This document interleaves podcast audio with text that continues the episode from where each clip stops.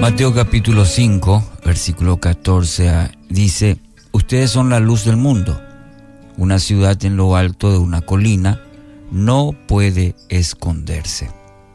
Es interesante el comentario que hace Charles Spurgeon sobre este versículo. Las lámparas no hablan, brillan. Un faro no hace el ruido de los tambores y sin embargo de muy lejos el marinero puede contemplar su luz que en esta forma tus obras brillen, que el sermón principal de tu vida lo predique tu conducta. Muchos cristianos creen que, que no son aptos para hablar del Evangelio, que no están preparados o cosas como similares a, a esas excusas muchas veces. No hay habilidad, no hay preparación, que solo para algunos elegidos que saben hablar muy bien.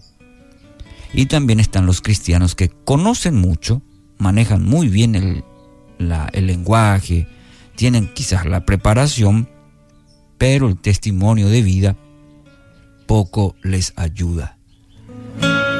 Estas palabras de Jesús deben desafiarnos.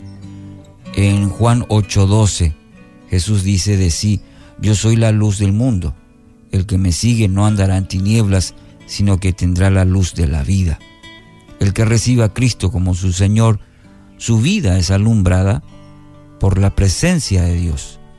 Entonces ahora es llamado a, a, reflejar esa luz de Cristo. Usted y yo somos llamados a reflejar esa luz que hemos recibido, de manera que, de hecho, reflejamos la luz de Cristo no sé si de manera tenue pero, o, intensa, pero sí, eh, según el texto de, Juan 8:12, estamos llamados a reflejar esa luz, la luz de Cristo. ¿Cuál es la manera más efectiva de reflejar esa luz, la luz de Cristo? Fundamentalmente a través de nuestro testimonio, nuestra conducta, lo que somos, lo que eh, hacemos a diario, nuestro día a día. Ese es el testimonio. Hay mucha gente que dice creer en Dios, pero no lo conocen. Quizás su vecino, un amigo, compañero de trabajo. La única manera de que van a leer la Biblia va a ser a través de tu vida misma. Eh, el Evangelio andante. Somos nosotros.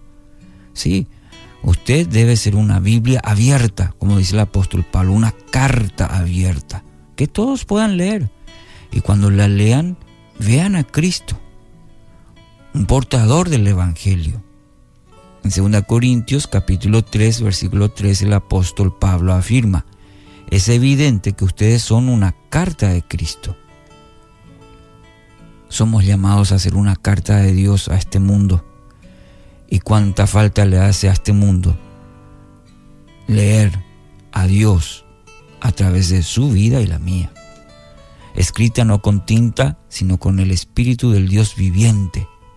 Y eso hace el Espíritu en personas que se disponen, en, hijos de Dios que están dispuestos a ser tratados por el Padre Celestial de manera que su vida refleje la obra de Cristo.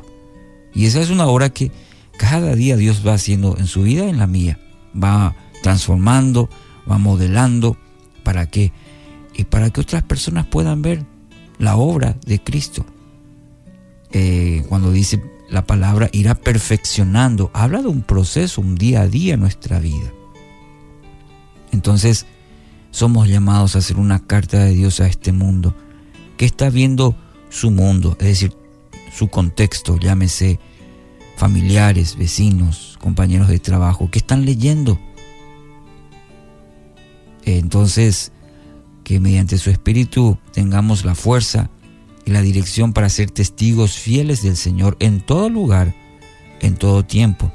No solamente un fin de semana, un sábado, un domingo, en un templo, sino que realmente el Evangelio permee todas las áreas de nuestra vida. Ese Evangelio se refleje en todas las áreas, en todo lo que decimos, en todo lo que somos y en donde nos movamos. Por ejemplo, hoy este día sea un evangelio vívido, Así que hoy, querido oyente, sea una luz para este mundo tan necesitado, que su testimonio acerque a otros a la luz verdadera. En el nombre de Jesús.